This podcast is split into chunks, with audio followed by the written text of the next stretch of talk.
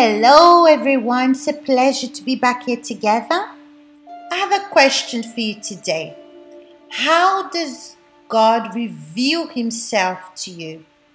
How does He take care of you? Because revelation is when you discover, you understand something in a different way. It's not a theory, but it's something that illustrates your condition. So let's read from the book of Matthew, chapter 16, from verse 18, because I'm going to answer this question for you. So from verse 18, and I also say to you that you are Peter. And here it's Jesus that's speaking to Peter because Peter had answered the question that Jesus had asked. He was asking, Who was he for the disciples? And then many people said that Jesus was Elijah or Jeremiah or a prophet. But after, when Peter answered, You are the Christ, the Son of the living God. So, and Jesus answered Simon Peter, saying, Blessed are you, Simon Bar Jonah, for flesh and blood has not revealed this to you, but my Father who is in heaven.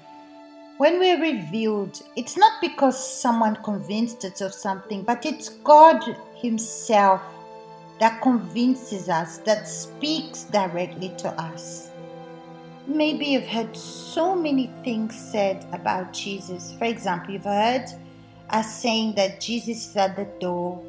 You've heard that we have to abandon this life we have to leave this world and the wrong things that we do. But only you that abandoned the world, that left the world and stopped living in sin. And you've continued at the feet of Jesus. But how do you continue? When you continue having this necessity for Him. Because if you stop desiring and having this necessity for His presence, you're not going to stay in His presence. So when you start admitting and confronting who you are, your mistakes, your errors, you throw yourself in His hands, you depend on Him, you surrender yourself to Him, and that's when He reveals Himself to you.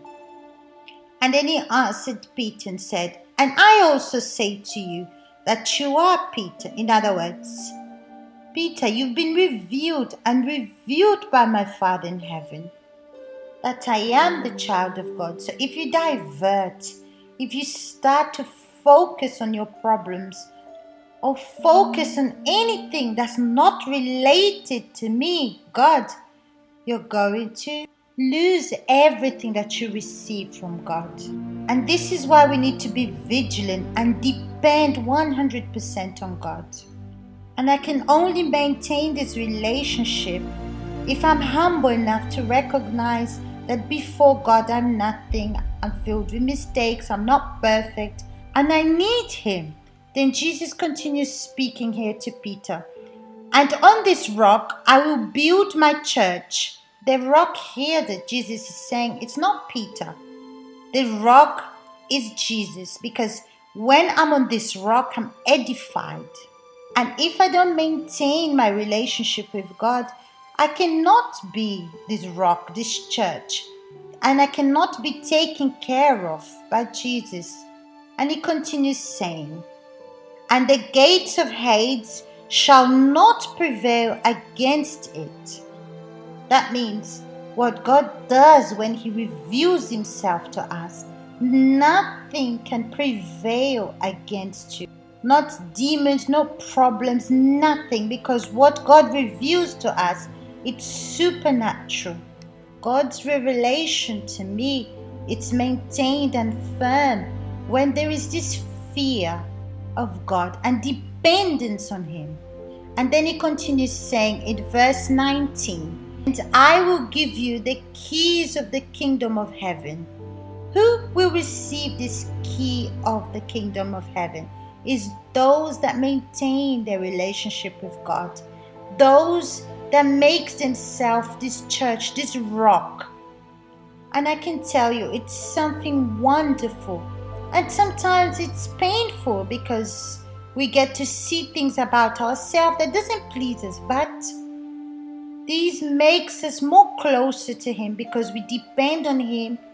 We receive this opportunity to have this key to enter in the kingdom of heaven. And let's make it clear a revelation that comes from God is not for me to make more money. A revelation, it's something that comes to you to save your soul and receive these keys of the kingdom of heaven. So it's nothing to do with the kingdom of this world, but it's something superior and divine. Then he continues saying, And whatever you bind on earth will be bound in heaven. Everything. When I receive this key to heaven, this opportunity, this access to the kingdom of heaven, this spirit of purity, of good eyes, of respect, of fear of God, faithfulness. When I receive this revelation from God that shows my nakedness, my weaknesses, my errors, my mistakes, this makes me attached to Him. And obviously, whatever I bind here on earth shall be bound in heaven. But this is only a privilege for those that are revealed by Him. Look, my friends, you that's going through a difficult moment in a desert, you're desperate, but you are in condition to be revealed by God. In the most difficult moments in my life is the moments that marked my relationship with God because my opinions, the way I thought, what I desired, the way I liked doing things just was not working anymore. And when you get to the end of this pit, there's nowhere to look. You can't even look at yourself or the choices that you made in your life. And that's when you look up to Jesus and you speak to God. And then you pour out your heart. You do your prayer. You do that sincere prayer that nobody's ever taught you, but you express what's inside of you. And in that moment, what counts is that you pour out your heart in a natural way. You speak and you're conscious of what you're saying. And in that moment, you're manifesting your faith. And in this moment of desperation, you start to understand and hear the voice of God. And in the same time that you're sincere, honest, God gives you peace. Doesn't need to use anyone or you need to listen to anything. No, in that moment, he puts in your heart this peace. If He has to use situations, for example, like this coronavirus, He will allow this to happen just for you to do what you have to do. Hear what you have to hear. And then when you're humble, you give yourself to Him. That's when you will hear the voice of God in the silence. When your thoughts are dedicated 100% to Him or to do what is correct, to please Him, what is perfect. And this is what God wants to do with you. He wants to take care of you, help you maintain your relationship with Him and your faith. And then He continues speaking in verse 20.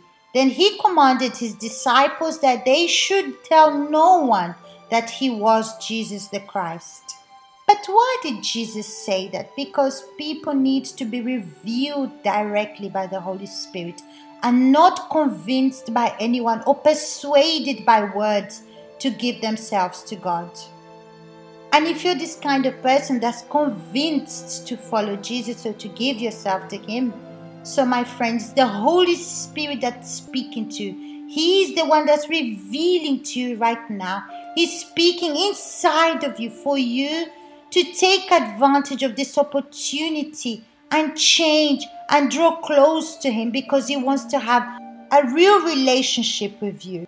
So take advantage of this difficult moment to hear His voice because He wants to reveal Himself to you. So we've come to the end of our meditations, and I'll say goodbye to you until next time.